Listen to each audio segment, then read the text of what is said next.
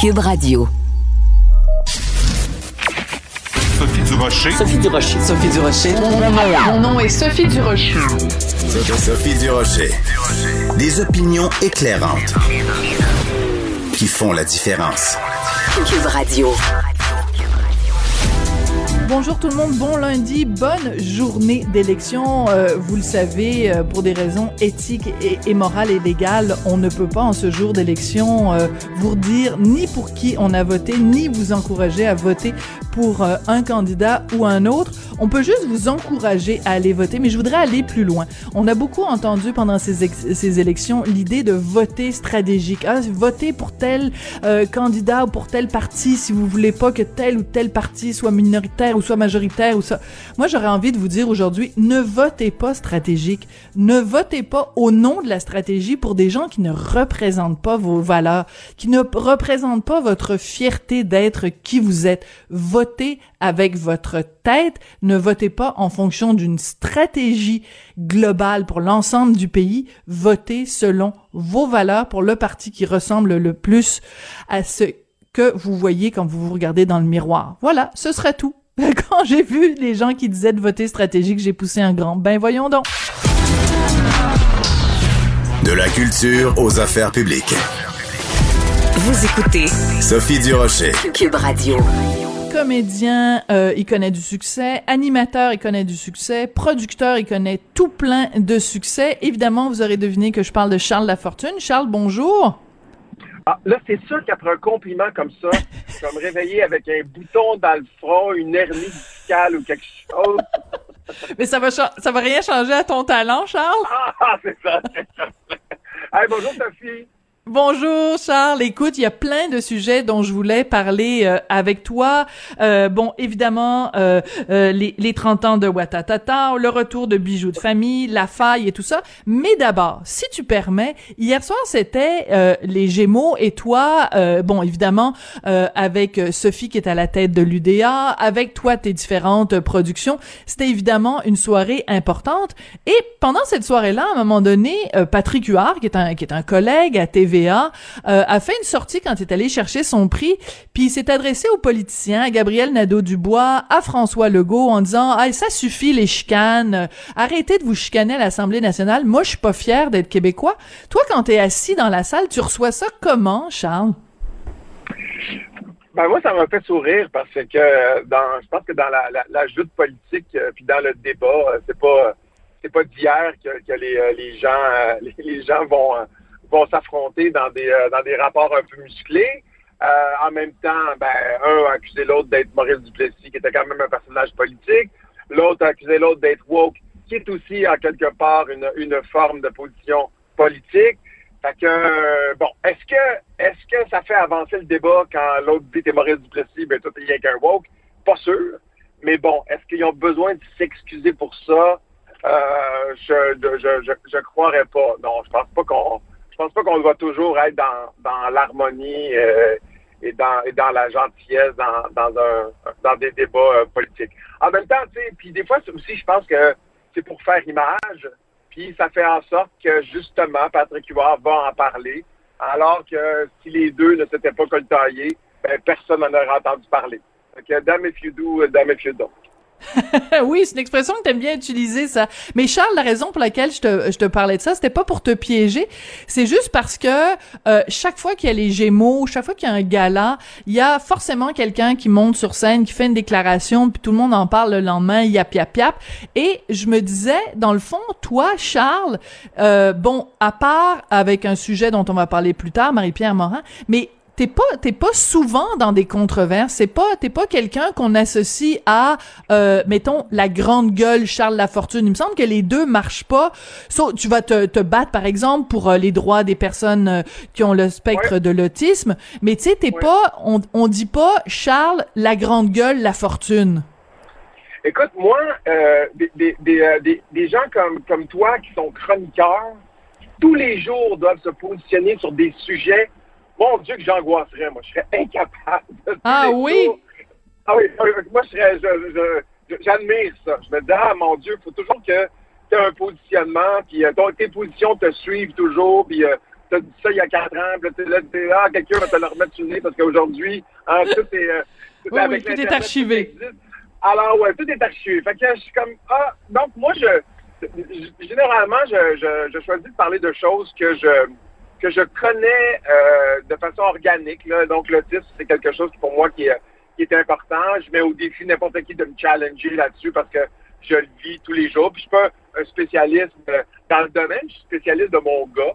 Donc, Hmm. euh, puis je suis spécialiste de des choses que je, je vis, je vis sur le terrain et euh, auxquelles j'essaie de, de remédier. Fait que c'est le, c'est le choix que c'est le choix que j'ai fait. Puis puis parfois des, j'ai des amis des fois qui se positionnent comme ça, puis souvent ben ils, ils, ils disent des choses que moi-même j'ai lues dans le journal le, le matin même.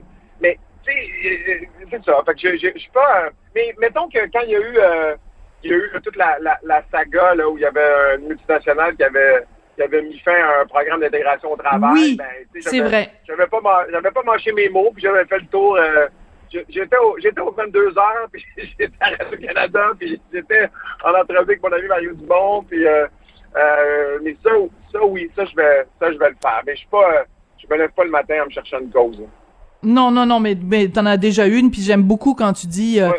euh, moi je suis pas un spécialiste de l'autisme, je suis un spécialiste de mon fils. C'est vrai que c'est c'est très bien dit, puis je me souviens très bien quand t'avais fait cette montée de lait, euh, et, et, et tu l'avais fait avec beaucoup de cœur, puis ça avait fait, ça avait fait en effet euh, bouger les choses. Écoute, parlons de télé.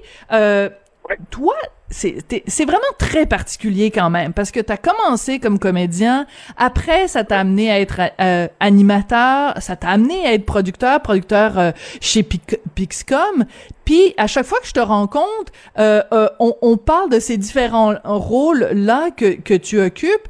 Euh, dans, dans une journée, là, c'est Charles, l'animateur, qui, euh, qui passe plus d'heures à travailler ou c'est Charles, le producteur? Puis qu'est-ce qui te donne le plus de, de plaisir, mettons, dans ta journée? Ben, je vais commencer par la, la, la, première partie. C'est vraiment Charles le producteur. Parce que Charles, l'animateur, quand je fais, euh, tu sais, Bijou de famille, par exemple, je fais 12 épisodes, ben, il y a beaucoup de, préparation, là. C'est-à-dire qu'on va, on a, des, réunions, puis des, des invités, puis, euh, euh, mais il y a toute une, une équipe qui est en place avec qui euh, je travaille émissions par jour. Alors, faites le calcul, là, 12 par 2, ça fait 6. Puis on a, on a, on l'a fait ça, on l'a fait ça en 7 jours. Donc, c'est pas ça qui me prend euh, le plus de temps dans mon, dans, dans- je, je suis Non. tout le temps à la blague que moi, mon métier d'animateur, maintenant, c'est mon sideline. Donc, tous les jours, là, je, je suis à mon bureau chez, euh, chez Pixcom, euh, parce que je suis, je suis beaucoup plus derrière la, la caméra, que ce soit pour Nuit Blanche, que ce soit pour, euh, pour Alerte, pour le, le nouveau show que vous allez voir. Euh, Audrey euh, est revenue avec Florence Lompré, Guillaume Lambert, euh, Lac Noir qu'on est en train de monter, que vous allez découvrir sur le Club Illico à, à l'automne. C'est arrivé près de chez vous, l'indice McSween. Je suis vraiment, vraiment beaucoup, beaucoup, beaucoup plus. ça m'occupe beaucoup plus. Puis moi, chez, chez, chez nous, ben, je suis, je suis vraiment VP développement. Donc, moi, je suis vraiment dans le, dans le contenu. Alors, avec mon partenaire Nicolas Merola, Nicolas, il, soutient beaucoup plus le, le parti, euh, la partie de faire des deals, d'aller chercher, euh, par exemple, on va parler de la fête tantôt, ben, il y a un distributeur allemand qui est dans l'affaire qui est, qui est bêta, il y a un distributeur canadien. C'est fixe pour les gens, un distributeur, c'est comme un agent d'immeuble. C'est quelqu'un qui prend ton, ton émission, a comme quelqu'un qui vendrait ta maison puis qui essaie d'aller la vendre un peu partout sur la planète. L'affaire, on l'a vendue dans, dans sept pays jusqu'à maintenant.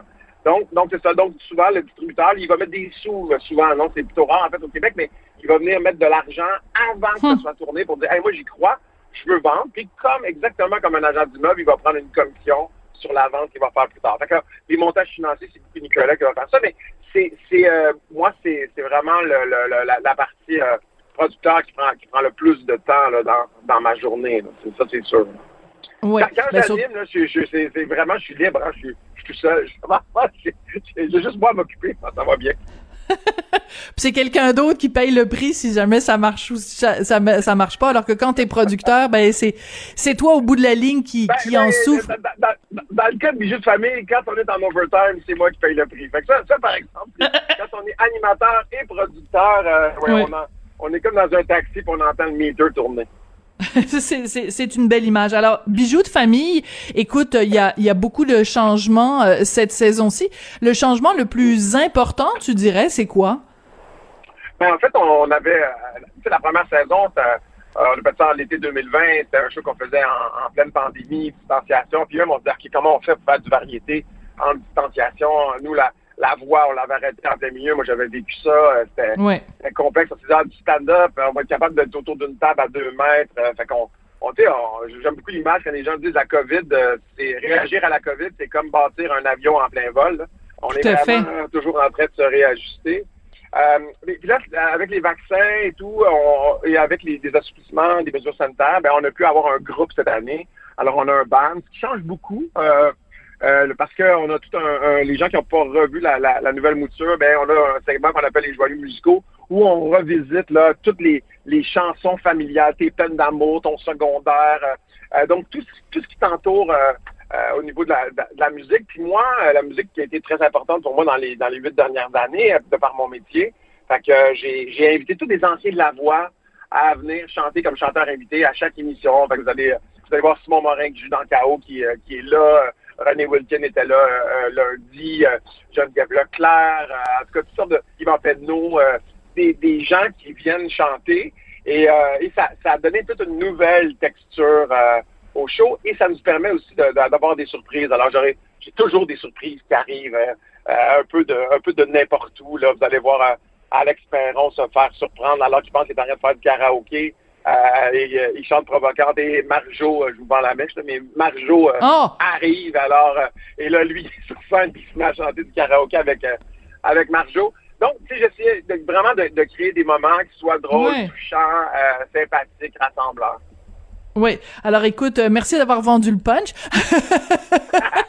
Mais ça donne juste envie. Écoute, moi je suis tellement une fan de Marjo, là, juste de savoir que Alex Alex Perron que j'adore chante euh, Provocante, qui est une chanson que j'adore avec euh, avec Marjo, c'est sûr que ça donne envie de, de l'écouter. Écoute, tu l'as mentionné un tout petit peu en passant Nuit blanche avec France Castel qui est qui est une de tes une de tes productions.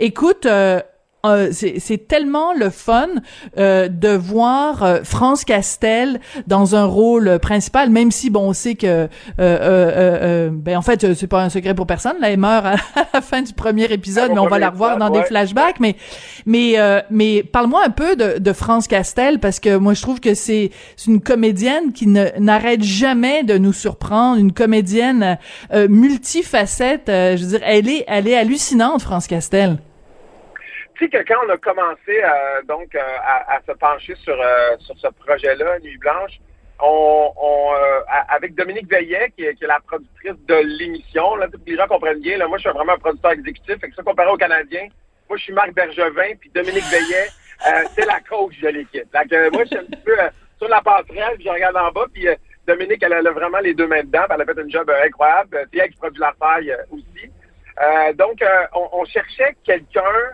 qui pouvait évoquer euh, à la fois une très grande féminité, euh, à la fois quelqu'un euh, sur qui on peut pas piler sur les pieds. L'autrice Julie Yvon, qui écrit Nuit Blanche, avec elle on est allé rencontrer Lise Wattier. Pas que c'est l'histoire de Lise Wattier du tout, Lise Wattier est toujours vivante et bien portante. Mais, on, cherchait à savoir comment une femme dans un, milieu comme celui-là, comment elle fait pour pour hmm. émerger. C'est quoi, c'est quoi du parfum? Qu'est-ce que, tu sais, les oitiers, elle nous a dit, tu sais, du parfum, c'est quoi du parfum? Puis là, elle, nous avait demandé c'est quoi du parfum, puis on disait, ben, je sais pas, c'est un, une odeur. Puis elle disait, non, c'est rien du parfum. Du parfum, c'est un état. Alors, c'est une mise en marché. Tu sais, elle disait, moi, mes amis, euh, quand, j'ai commencé, euh, neige, c'est mon plus grand parfum. Personne voulait que ça s'appelle neige. Tout le monde me disait, ça sent rien, la neige.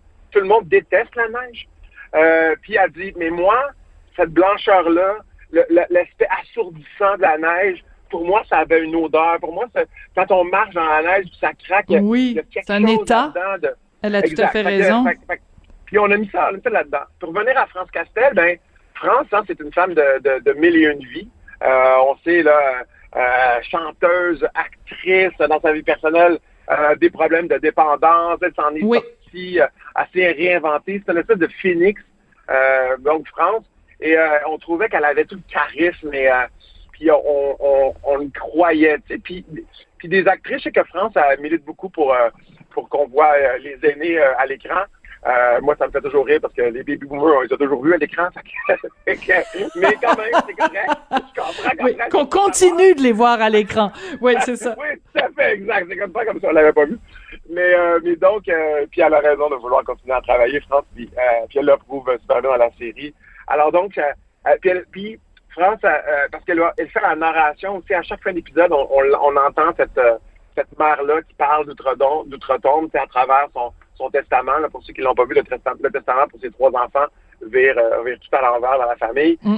Mais donc, euh, on avait besoin de cette voix-là chaleureuse qui plane parfaite. de la série, puis France le fait très bien. Ah.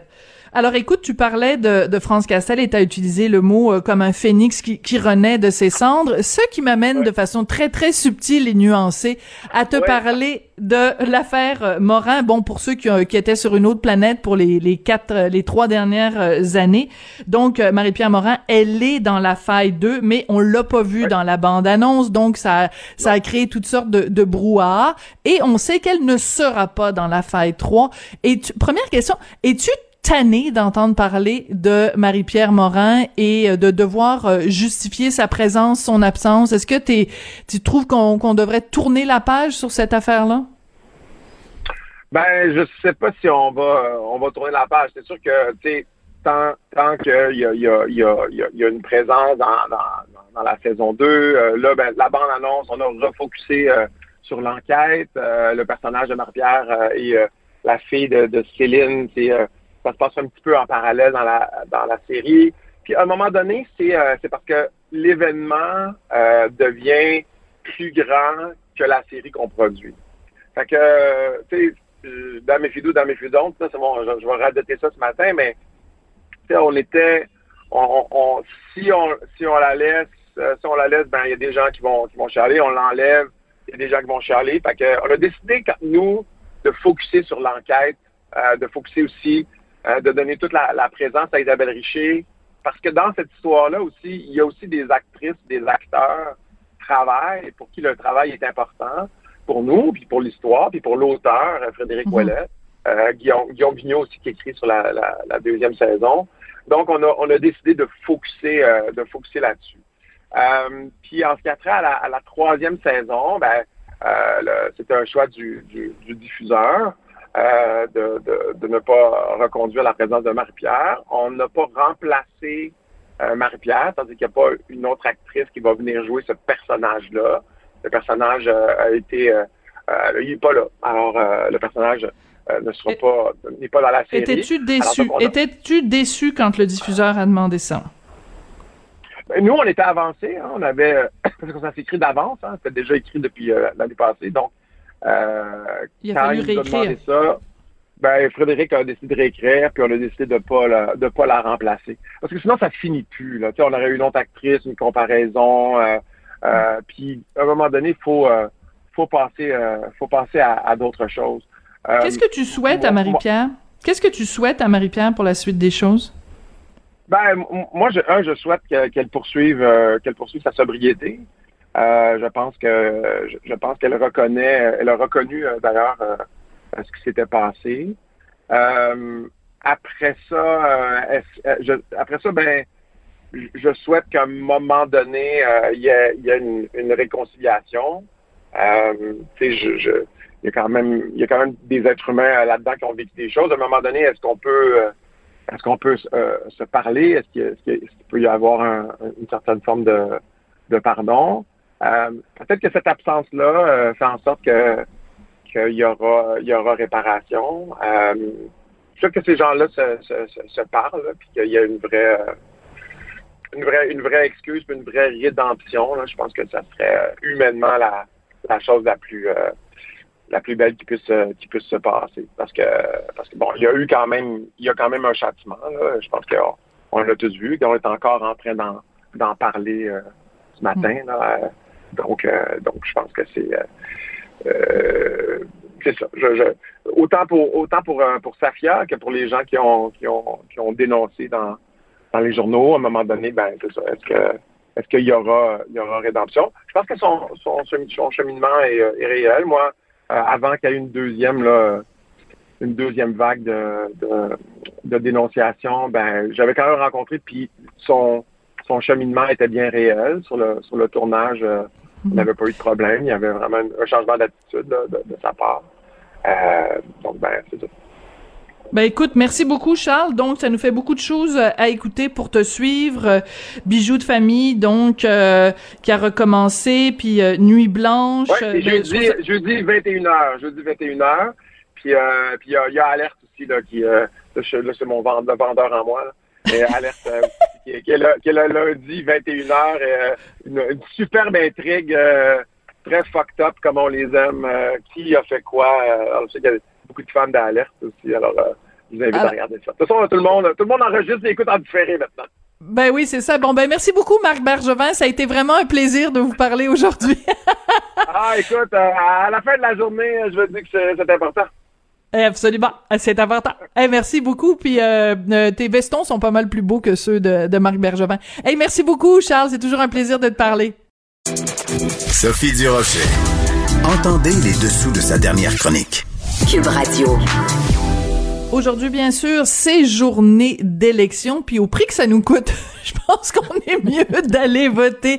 Hey, rien de moins que 600 millions. Je suis sûre que c'est un des arguments de Marie-Claude Barrette euh, pour euh, pour nous encourager. Toi aussi, tu trouves. Écoute, moi, je ne comprends pas, Marie-Claude. Les gens qui disent oh non c'est journée d'élection, il y a des gens qui meurent partout à travers le monde pour avoir le droit de voter. Moi j'ai le droit de voter, j'irai pas. Moi ça me met hors de moi Marie-Claude. Moi aussi, à quelque part, parce que euh, c'est un privilège, le vote. Tu sais, c'est, quelque chose qu'on a gagné avec le temps. Et de, de refuser de voter, c'est de refuser de participer aussi à la démocratie. Parce que c'est notre système politique. Et, et comme tu dis, il y en a tellement qui se battent pour réclamer le droit de décider parce que quand les gens disent ah ben moi j'ai entendu tellement d'affaires genre c'est décidé tout d'avance ben non Ben ça, oui. c'est faux tu sais c'est l'addition de chacun des votes là, et c'est vraiment un tu sais c'est il y a un directeur Il y a juste à la lutte. Il y a juste à la lutte que c'est organisé à l'avance. ben oui, mais parce que ça, c'est vraiment un processus où, tu sais, chacun, il y, a- il y a un représentant de chaque parti. Tu sais, le, le comptage des votes, là, c'est fait avec une grande minutie, là. Il n'y a pas de, il y a pas de niaisage, là, dans le comptage des votes. C'est pris au sérieux parce que, justement, chaque vote a le même, euh, la- la- le même pouvoir. Et ça, c'est on est tous égaux face au vote. Et les gens des, Hmm. des fois il y en a qui ça ils sont ils croient pas à ça mais il reste que c'est l'addition des votes. Mon vote ne vaut pas plus que celui de quelqu'un d'autre. Et même si t'es ministre son vote ne vaut pas ne vaut pas plus que mon vote. Chacun des votes est égal quand on arrive dans l'urne. Et ça c'est je trouve que c'est important. Puis ceux qui disent ouais mais c'est c'est tout pareil de toute façon c'est faux. Il faut quand même regarder chacun des programmes de partis pour voir est-ce qu'il y en a un qui vient nous chercher le plus et moi, Sophie, je dis souvent aux gens, si les chefs ne vous intéressent pas pour toutes sortes de raisons, dans vos comtés, il y a des gens qui se présentent Ben voilà. pour devenir députés. Et des fois, tu y vas plus avec la personne que le parti. Puis ça, moi, je suis d'accord avec ça. Parce que c'est aussi humain, la politique. Tu peux décider, ben moi, je suis plus de tel bord, mais je vais voter pour lui parce que je lui fais confiance. Ben, va voter pour lui. Ça, Ben c'est oui. important de le faire. Et surtout que euh, une fois qu'il va se retrouver, il ou elle va se retrouver à Ottawa, cet individu-là va son rôle premier normalement, selon notre définition de la démocratie, ça va être de défendre tes intérêts à toi et les intérêts des gens de ton comté. Donc c'est pas juste d'aller prendre des décisions à Ottawa qui vont concerner, mettons ce qui se passe à Halifax ou ce qui se passe à Vancouver, mais ton député c'est la personne à qui tu vas devoir faire appel. Mettons que tu as un, un problème euh, euh, dans ton dans ta circonscription, ben c'est lui ou elle qui va pouvoir euh, intervenir en ta faveur. Donc c'est important d'avoir ce rapport-là de proximité. Euh, Absolument. Puis tu sais, dès moi j'ai parti des projets, puis dès que tu pars un projet, tu as besoin du palier municipal, du palier palier provincial et palier fédéral. Tu sais, souvent il y a des projets, c'est un amalgame de tous ces gens-là ensemble pour faire avancer une communauté. Ben tu te demandes, mais c'est qui moi dans ma communauté? Parce qu'ils ont tous aussi des propositions qui s'adresse aux citoyens du comté. Tu sais, les chefs, eux, c'est ça s'adresse à l'ensemble des Canadiens et des provinces, mais dans le comté, c'est pas c'est pas ça qui se passe. Alors moi, je pense qu'il faut faire un, faut avoir faut faut faire ce devoir là de dire OK, si je vais pas voter, quelles sont les raisons? Moi, je pense que cette élection là, il manque de passion, il manque de conviction. tu sais, on, on, on on la voulait pas cette élection là. Je pense qu'on tout le monde le dit le jour 1 puis encore aujourd'hui, on le sent que mais pourquoi comme tu as dit dès le départ, pourquoi on vient d'injecter 600 millions pour des élections qui auraient pu être plus tardives? Et en plus euh, euh, on est en, plein cœur de la pandémie, on se bat partout, tu sais je veux dire on a comme c'était pas le bon moment. En termes de timing, là, c'était pas le bon timing. Et est-ce qu'on va finir comme on a commencé? Est-ce qu'on finira avec un gouvernement minoritaire, libéral? On verra. On verra la suite. Mais pour le moment, on n'a pas à se demander comment ça va finir. Je pense que la question présentement qu'on se pose, c'est est-ce que je vais voter? Puis pourquoi je n'irai pas voter? Tu sais, pourquoi je n'irai Voilà. pas? Moi, je pense que faut planifier. Puis écoute, au Québec, sauf les îles de la Madeleine, si je me trompe, les bureaux de vote sont ouverts jusqu'à 21h30. Les îles de Madeleine, je pense c'est 20h30. Donc, on a jusqu'à 21h30 aujourd'hui pour aller voter, ce qui laisse quand même beaucoup de temps. Puis en plus, bon, Ben il y en a qui peuvent voter par la poche. Je veux dire, cette élection-ci a quand même tenu compte des limites que la pandémie offrait à, à certaines personnes.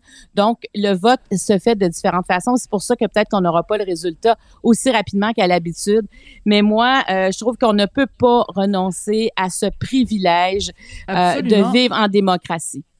Puis, tu sais quoi? On est toutes les deux des femmes et moi, je pense, et je le, je le redis à chaque élection, je trouve que de, de façon générale, on a un devoir d'aller voter, mais encore plus quand on est une femme. Pourquoi? Deux raisons. Premièrement, ça fait pas si longtemps que ça qu'on a le droit de vote. Au Québec, c'est 1940 que les femmes peuvent être, euh, peuvent euh, voter et être élues. Euh, et aussi parce que, euh, écoute, il y a des pays encore à travers le monde. Écoute, je pense en Arabie Saoudite, ça fait seulement un an ou deux que les femmes ont le droit de voter dans les élections euh, municipales. De toute façon, il n'y a pas d'autres élections à d'autres niveaux parce que c'est une, une dictature. Mais, euh, mais euh, et je veux dire, quand tu dis qu'il y a des femmes à travers le monde qui euh, euh, sont leur euh, leur droit de vote est restreint ou il est extrêmement récent.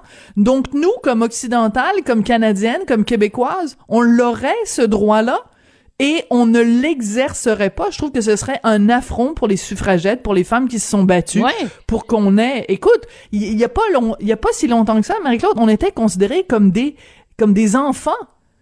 On- ouais, on- hein, n'était le- pas des personnes morales. On avait voilà, pas- la, on on société pensait qu'on n'était pas assez intelligente Ouais. pour aller voter, que de toute façon, on, le danger, si les femmes allaient voter, c'est qu'elles elles allaient annuler le vote de leur mari. Ben c'était ça surtout. C'était Ben, beaucoup écoute. ça, tu sais. Alors on laissait euh, l'homme voter. Des la femme cruches, n'avait- toi. Ben, Ouais. tout à fait, tout à fait. Et on a gagné énormément. Et, et effectivement, il- quand on pense à ça, on n'a pas le droit de dire non à ce vote-là. Puis, puis tu sais, faut participer dans notre société. Puis, tu sais, voter, là. Mettons, aujourd'hui, on fait la file une heure. Admettons, une heure pour aller voter. C'est c'est- c'est pas C'est rien. grand chose. Puis il y en a Ben qui ouais. feront pas la file une heure pendant toute, là. Mais tu sais, mettons, au pire des cas, t'attends une heure parce que peut-être qu'avec les distanciations et tout ça, avec les mesures sanitaires, moi, j'ai comme l'impression que ça sera peut-être un peu plus long. Euh, mais il reste que ça vaut la peine. Apportez-vous un livre, un journal en attendant. Vous pouvez aussi parler avec les gens, même si on a un masque puis on est à deux mètres, on peut parler avec les gens facilement.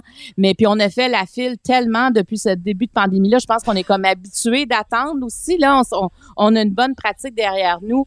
Et euh, tu sais, il faut, il faut le faire. Puis comme tu dis, quand on est une femme, d'autant pas, pas encore plus, mais on est, faut être encore plus consciente que nous, là, c'est dans notre histoire très récente qu'on a le droit de vote. Mais moi, euh, j'ai toujours, tu sais, moi, j'en ai des gens, des fois, qui me disent, ah, moi, ça donne rien, garde, j'y crois pas. Et j'ai de la misère à comprendre, je n'y crois Moi aussi, j'ai de la misère. Je comprends pas. Parce que regarde, euh, les gens disent, ah, de toute façon. Les gens, par exemple, qui disent, ah, dans mon comté, de toute façon, euh, euh, c'est sûr que ça va être libéral. Ça fait des années que c'est libéral, ça va être libéral. Ou c'est sûr que ça va être conservateur. Donc, Ouais. ça donne quoi d'aller voter? Ben, il y a des comtés, surtout dans cette élection-ci, où le vote va être extrêmement serré. Tu sais, mettons qu'aux dernières élections, il y a deux ans, ça, le, le candidat, il a gagné par 1500 voix. Ben, 1500 ou 1000 Ouais. voix, Ouais. C'est pas beaucoup, là. Fait que Ah, non, non, chaque- y a, il- chaque vote compte, hein, parce Ben que oui. des circonscriptions qui ont des recomptages. Ça fait que là, imagine, tu disais, Hey, moi, si j'avais été voté, peut-être que j'aurais changé mon vote, aurait, il n'y aurait pas eu de recomptage, là, tu sais. Oui, tout à fait. Puis en plus, on est vraiment dans une, tu viens de le dire, une élection quand même serrée si on regarde les sondages.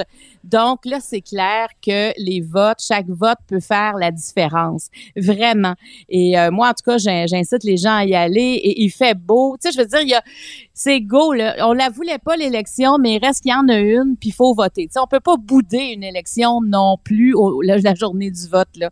Moi, je, je me dis non. Écoute, puis à la quantité d'argent qu'on donne par année au Ben oui. gouvernement fédéral, on a juste à regarder nos payes, là, puis qu'est-ce qui va au gouvernement fédéral, puis ce qu'on paye en taxes, là, ben il me semble que moi, ça me donne le goût de dire mon mot là-dedans. Puis la seule façon que j'ai présentement de pour intervenir, ben c'est de voter. Alors, c'est sûr que je Oui. manquerai pas cette journée-là, je manquerai pas cette chance-là. Écoute, moi j'ai voté par anticipation, donc quand c'était euh, possible, euh, au lendemain du, du débat. Et euh, écoute, oui c'était long, mais c'est du quoi Euh, il m'est arrivé ce qui m'arrive à chaque fois quand je me suis retrouvée dans l'isoloir avec mon petit crayon au moment de mettre ma croix, j'ai eu un moment d'émotion. Je trouve que c'est un, un geste euh, important. Puis tu vois, mon fils est super jeune, mais la première fois qu'il va, euh, va voter, je vais avoir un- un- un- une émotion vraiment très forte. Je trouve que c'est c'est c'est un c'est un miracle. Je trouve ça extraordinaire. Je trouve ça c'est c'est c'est beau. Je trouve que c'est c'est c'est la démocratie qui s'exprime. Vraiment, je je j'étais super euh, émue. Écoute, Marie-Claude, il y a un deuxième sujet dont on voulait euh, absolument euh, parler. C'est euh, Christian Dubé qui va de l'avant. Hein, Euh, le, le 15 octobre. Si t'es pas vacciné, tu travailles dans le domaine de la santé, bye bye. Est-ce qu'il fait bien d'être aussi euh, d'être aussi ferme sur ses positions? Ben, écoute, moi, je, je, je sais pas si je voudrais chausser ces chaussures présentement. Je trouve que c'est tout un dilemme, mais je trouve, moi, je trouve qu'il a raison. Honnêtement, Sophie, puis je vais t'expliquer pourquoi. Parce que moi, j'ai été hospitalisée euh, au mois de juin, euh, quelques jours, et j'avais seulement une dose de vaccin à ce moment-là parce que la deuxième arrivait plus en juillet, ce que j'ai eu dès que j'ai pu. Euh, et tu sais, quand tu sais qu'il y a du personnel autour là qui sont pas vaccinés, quand tu es malade, c'est très anxiogène, ça. Hmm. Parce que tu veux pas attraper la COVID. Tu sais, tu ramasses pas à l'hôpital parce que tu es en forme, là. Donc, Ouais. tu veux pas attraper la COVID puis dire, OK, là, ça va se compliquer. Et, et pourtant, c'est les gens qui sont en train de me soigner. Alors, moi, je savais qu'il y en avait qui l'étaient pas, mais je, je savais pas qui. Tu sais, il y en a qui disaient, ouais, mais tu sais, c'est pas tout le monde. Puis, en même temps, il y avait pas d'obligation. C'est juste qu'il y avait des obligations de se faire tester régulièrement. Donc, c'est pour ça que je me disais, on doit quand même être protégé. Sauf que, moi, je, déjà quand tu es vulnérable, et là, tu sais, je, je pensais au cas de, de Céline Hadd, là, qui a contracté la COVID en se rendant à son dernier traitement de chimio. Je sais pas Oui. si tu te souviens de cette histoire-là, ça s'est passé euh, en juin, si je me trompe pas, au CHU de Florimont. Elle se présente là. Finalement, il y, y a une infirmière dans, dans- qui, a, qui a testé positif à la COVID. Il y a, y a sept membres du personnel qui ont la COVID. De ceux qui, qui, qui allaient en traitement de chimiothérapie, il y en a plusieurs qui l'ont con- contracté. Il y en a quatre qui en sont décédés. Alors Voyons moi, là, eh, ben oui, et les médecins de, de, de, de, de l'hôpital du CHU à Florimont ont dit ça n'a aucun bon sens que le personnel qui a étudié en santé ne se font pas vacciner pour venir Mais c'est travailler ça. dans un milieu hospitalier. Et, et là-dessus, moi, je, je comprends Christian Dubé de continuer. Et là, ben, on entend qu'il y a des infirmières finalement, ben pas juste des infirmières. Là, on parle du personnel, on parle toujours, on nomme toujours les infirmières, mais on peut parler d'inhalothérapeutes, de techniciens. oui, c'est tout le personnel de santé. tout le personnel. Je pense qu'on va, tu sais, je pense qu'on n'a pas besoin de ouais, tout le personnel de la santé. Ben là, ce qu'on entend des syndicats, c'est ben écoutez, nous le 15 octobre, on va perdre bien des gens, puis il y en a même qui sont presque contents parce qu'ils vont pouvoir reprendre ou reprendre leur souffle parce qu'elles seront congédiées. Moi, ça m'étonnerait que quelqu'un qui est congédié là reprenne son souffle zen à la maison quand tu plus d'emploi là. Alors Mais non, je, c'est sûr. alors moi, je me dis que ça ne, qu'il y a encore des milliers de personnes qui travaillent dans le système de la santé qui refusent à ce moment-ci. Et, et pourtant, c'est clair que ceux qui sont hospitalisés, la plupart n'ont pas été vaccinés. Et tous les épidémiologistes et les infectiologues disent ceux et celles qui n'ont pas été vaccinés, ben vous aurez la COVID. Parce que ça, ça- vous allez finir par l'attraper, la COVID. C'est Parce ça, que parce que ça circule trop. Le delta variant, le, le variant delta, Oui. excuse-moi, est tellement virulent.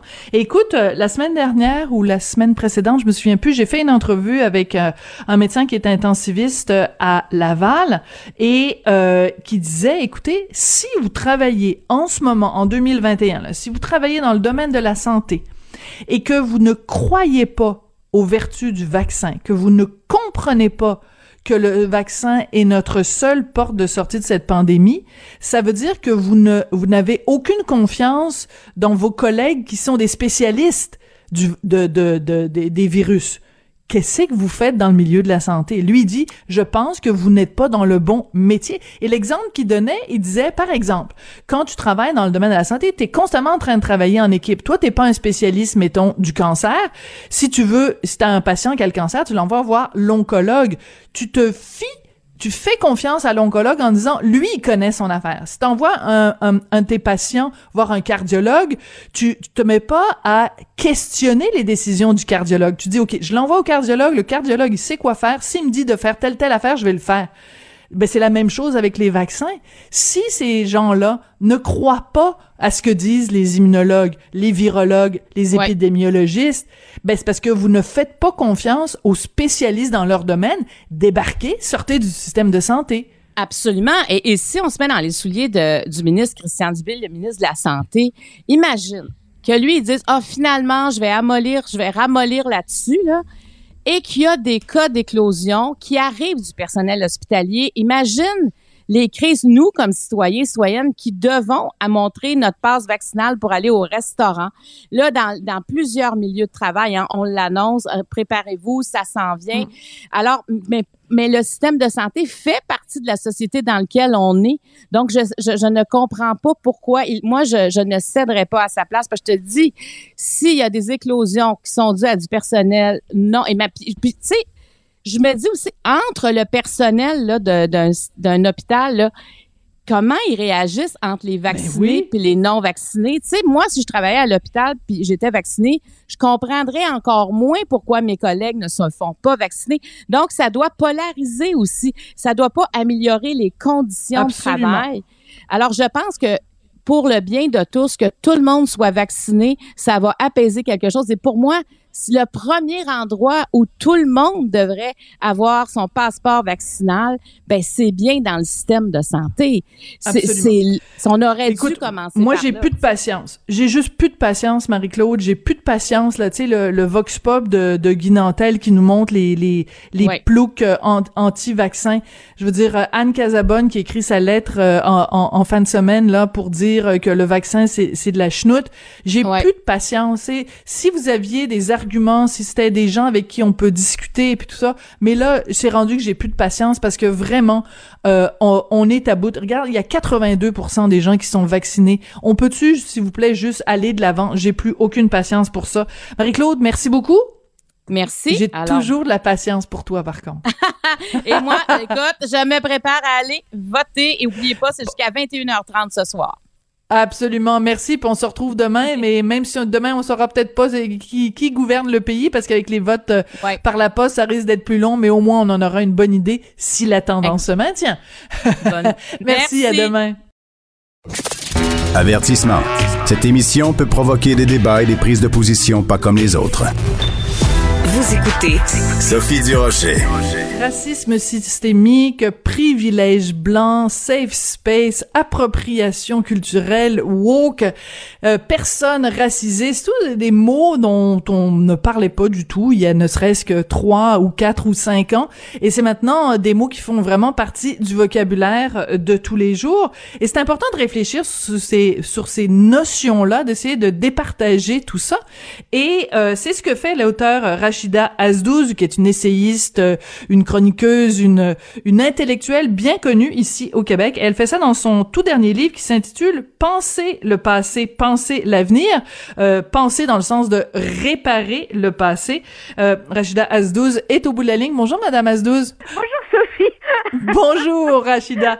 Écoutez, j'ai adoré lire votre livre parce que euh, le sous-titre de votre livre c'est nourrir la réflexion et le dialogue et je trouve en effet que vous êtes très euh, pondéré, vous êtes très modéré, vous êtes très nuancé dans un débat où parfois on a l'impression qu'il y a seulement les extrêmes qui euh, qui se parlent ou qui se parlent pas. Euh, mais on entend beaucoup les extrêmes et on entend peu de gens qui cherchent à faire un pont euh, entre les gens. Euh, une chose qui me frappe, c'est que à plusieurs reprises vous utilisez justement le mot woke et on sait que c'est un mot qui a beaucoup été dans l'actualité la semaine dernière parce que le premier ministre a traité Gabriel Nadeau de woke, euh, Nadeau-Dubois. Euh, c'est quoi, vous, votre définition du mot woke, Rachida? Ben, le mot woke, euh, ça, vient des États-Unis, ça vient des mouvements autour des droits civiques des personnes afrodescendantes, et ça veut dire tout simplement éveiller. éveiller, c'est-à-dire quelqu'un qui surveille ses angles morts et qui, dans euh, éveillé d'abord aux injustices qui l'entourent, euh, qui s'assure que dans la société dans laquelle il vit, personne ne reste sur le carreau. Bien entendu, ça a pris toutes sortes de formes. Il y a des woke qui se définissent plutôt comme des gens qui sont les gardiens de la vertu, de la morale. Il y a des gens qui les accusent de se poser en gardiens de la vertu et de la morale. Et il y a un éventail de positions et de postures chez les woke, euh, de la personne qui dit attention, ne pas perdre de vue la justice sociale parce que euh, notre société laisse encore des gens sur le carreau et des pans entiers de la société sur le carreau, mais il y a des gens qui n'ont retenu du mot woke que sa version la plus caricaturale, c'est-à-dire brûler des livres. Oui, c'est ça. Mais c'est aussi ce que, ce que, ce dont vous parlez dans votre livre quand même, et c'est ça qui est intéressant, c'est que à la base c'est une bonne idée. Bien sûr, tout le monde est pour la vertu, tout le monde est pour la justice, ou tout le monde en théorie devrait être pour l'inclusion, pour la diversité, sauf quand les gens qui défendent ces idées-là deviennent à leur tour soit des censeurs, soit qui disent à la partie euh, euh, adverse euh, ferme ta gueule, je je veux pas t'entendre. à ce moment-là, ça mène à la culture de l'annulation, la fameuse cancel culture. Donc, en fait, dans votre livre, euh, vous, vous, vous nous mettez un petit peu en garde et vous mettez un peu la gauche en garde contre certains dérapages. Euh, tout à fait. Euh, c'est le, le, le, fil conducteur du livre. Dans le fond, c'est que le diable est dans les détails. Et qu'on peut, affirmer, qu'on peut affirmer, on peut euh, faire des affirmations qui, à première vue, sont tout à fait, qui tombent sous le sens. Il faut pas exclure, par exemple. Ça tombe sous le sens. Bon, peu de gens prônent comme ça l'exclusion, à part des racismes vraiment, des racistes vraiment décomplexés, ou des xénophobes, euh, ou des homophobes. Mais le diable est dans les détails parce que certaines affirmations, qui semblent comme ça accompagnées de leur sens, quand on les travaille, et surtout le vocabulaire, et c'est pour ça que pour moi, c'était très important de déconstruire le mhm. vocabulaire euh, antiraciste, un certain vocabulaire antiraciste, parce que ça aussi, je le dis dans le livre, il y a plusieurs façons d'être antiraciste. il n'y a pas qu'un seul, euh, il n'y a pas qu'un seul modèle, il n'y a pas qu'un seul vocabulaire. On n'a pas à imposer aux gens la manière dont ils décident d'être antiraciste. Et parce que quand on décortique le, le, le, le vocabulaire, le lexique, on s'aperçoit qu'effectivement, un terme qui, à première vue est, évident et, bienveillant peut cacher euh, le contraire de ce qu'il prône. Et c'est là qu'il faut faire attention. C'est que tout le monde doit faire attention à ces angles morts, euh, incluant les personnes qui se déclarent et qui se définissent comme des antiracistes. Mhm. Alors c'est très intéressant parce que vous parlez à un moment donné justement de, de cette idée que, euh, euh que, que, que, que prônent certaines personnes que par exemple dans la fiction, euh, que ce soit des livres, que ce soit des séries télé, que ce soit des films, il faudrait qu'il y ait comme une sorte de, de, de comité qui vient dire ce qui est, ce qui est acceptable et ce qui n'est pas acceptable. Et là vous donnez l'exemple, vous dites ben je souhaite beaucoup de chance à un créateur qui se risquerait à mettre en scène une famille de maghrébins par exemple et qui se ferait de demander de valider son contenu et son approche parce que évidemment si on met euh, mettons euh, quelqu'un qui est originaire du Maghreb et qui fait un mauvais coup ben là il y a plein de gens qui vont dire ben voyons c'est un préjugé. Si on met quelqu'un qui est originaire du Maghreb et qui est absolument parfait les gens vont dire ben voyons il y a personne qui est parfait dans la vie. Donc on, finalement on n'est jamais gagnant quand on joue à cette police là de la pensée oui, tout à fait. Dans le fond, l'objectif de cette anecdote, c'est de rappeler aussi que toute la, dans la foulée de tout le débat, de toute la controverse, je devrais dire, parce que ce n'était pas un débat sur l'appropriation culturelle, là encore, on n'a pas surveillé les angles morts. Et en, mhm. pensant faire, en pensant faire le bien, on a lié les créateurs. On est parti d'un de, constat qui est tout à fait partagé par tout le monde. Ce n'est pas, euh, il ne faut pas caricaturer les minorités, qu'elles soient ethniques ou sexuelles ou autres, comme il ne faut pas caricaturer les hommes. Et il faut pas caricaturer les femmes non plus.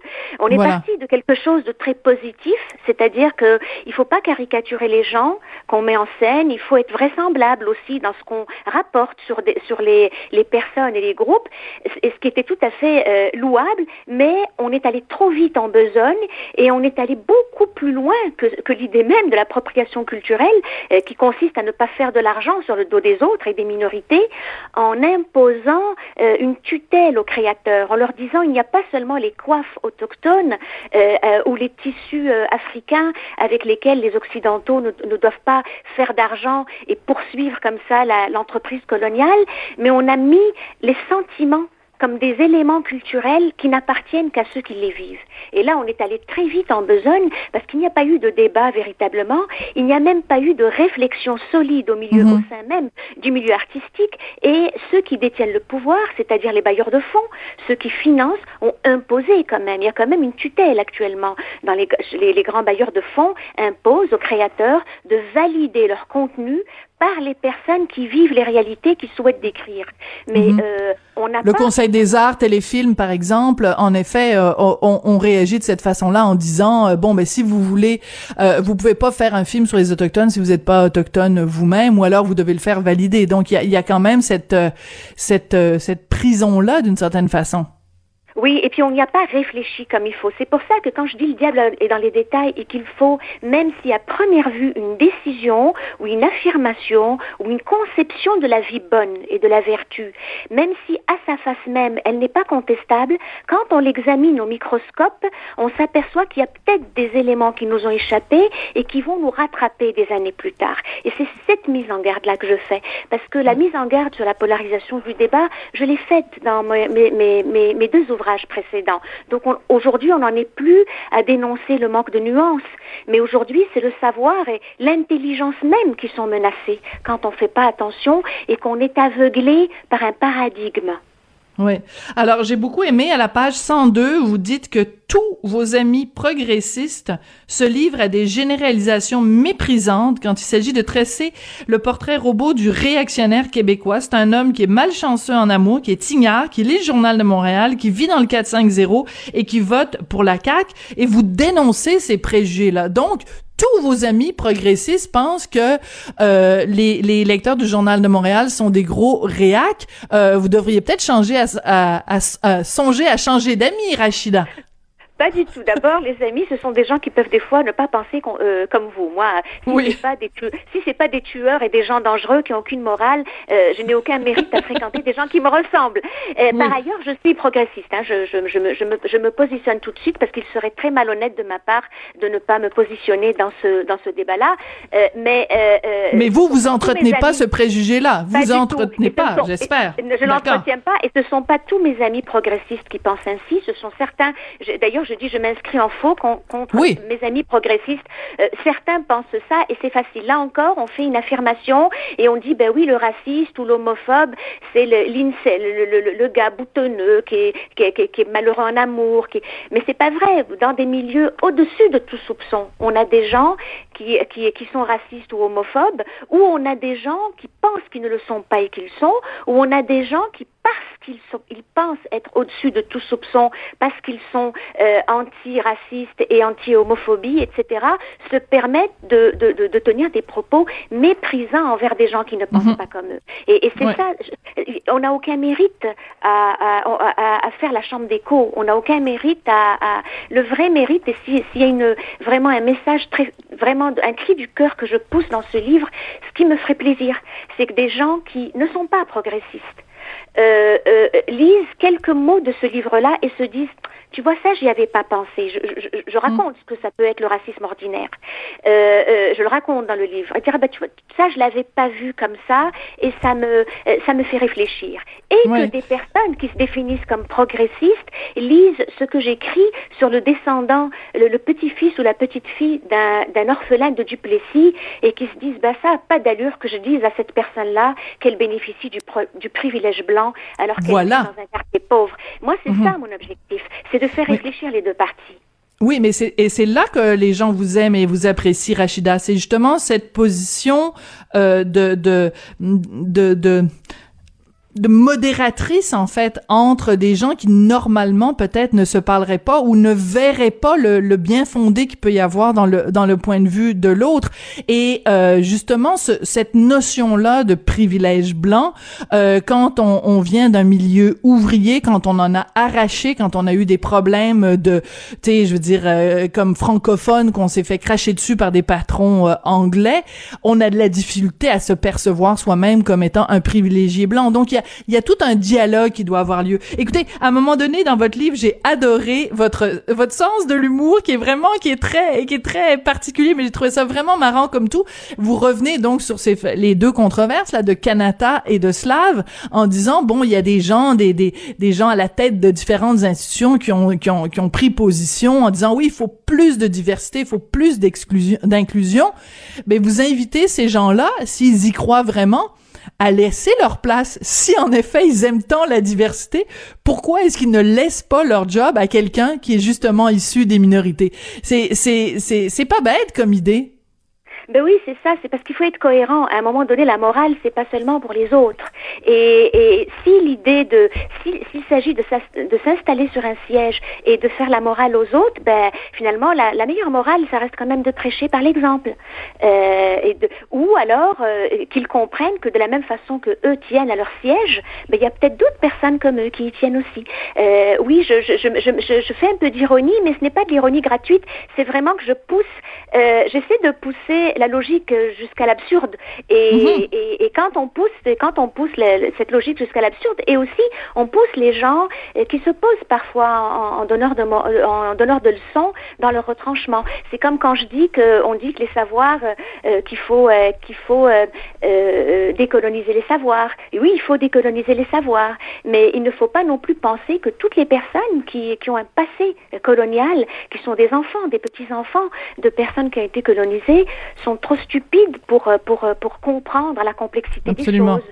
Euh, et- En tout cas, c'est très intéressant. Malheureusement, c'est tout le temps qu'on a. Je suis vraiment désolée, Rachida, mais écoutez, j'invite tout le monde à lire votre livre. Pensez, donc comme dans le sens de réparer, pensez le passé, pensez l'avenir. Vraiment une réflexion extrêmement intéressante, pleine de nuances, pleine de réflexions.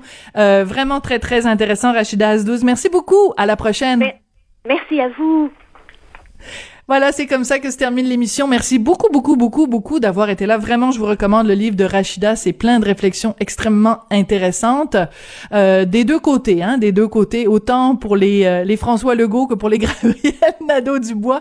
C'est comme ça que se termine l'émission. Merci à Maxime Lacasse, à la mise en onde, Florence Lamoureux, à la recherche. On se retrouve demain. Au revoir.